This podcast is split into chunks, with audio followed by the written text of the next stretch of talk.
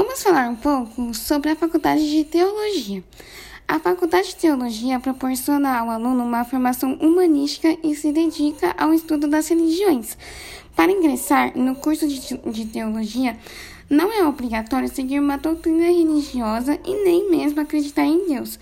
O curso tem duração média de quatro anos e possui habilitações em bacharelado e licenciatura. Pode ser encontrado nos formatos presencial e à distância.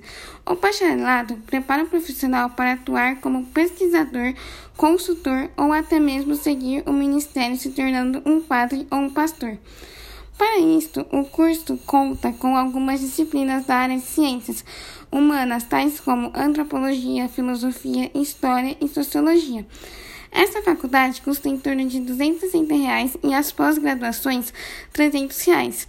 Tem áreas como professor religioso, pesquisador, empresas, ONGs, aconselhamento espiritual e entre outros. E assim se encerra as nossas curiosidades sobre a Faculdade de Teologia.